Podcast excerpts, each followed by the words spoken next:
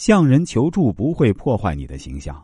日常工作中向同事甚至老板寻求帮助，比如请他们延长一些工作的截止时间，或者询问反馈和意见，这并不会让你看起来能力不够。相反，这表明你是一个很懂得团队合作、非常具有团队精神的人。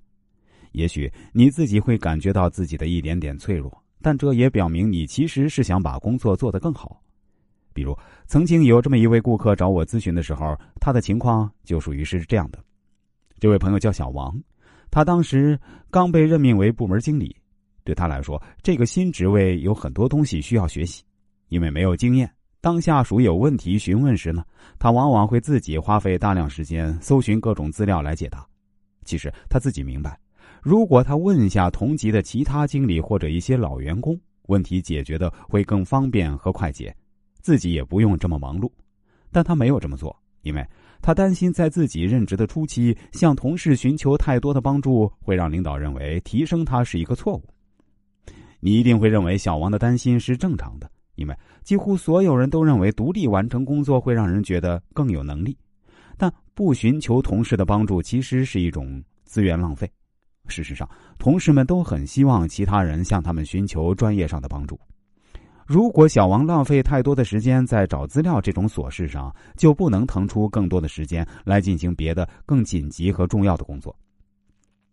要知道，适度的向同事求助，还可以迅速的和他们建立更好的关系。你一定要这样想：偶尔向别人寻求帮助是一种优点和明智的选择，因为这表明你能清晰的分辨自己能掌控和不能掌控的事情，并懂得事先进行合理安排。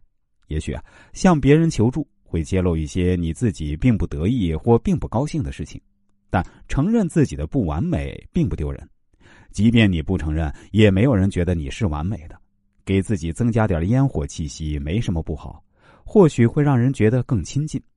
你需要提醒自己，学会适时的向别人寻求帮助，将大大有利于扩大自己的社会交往。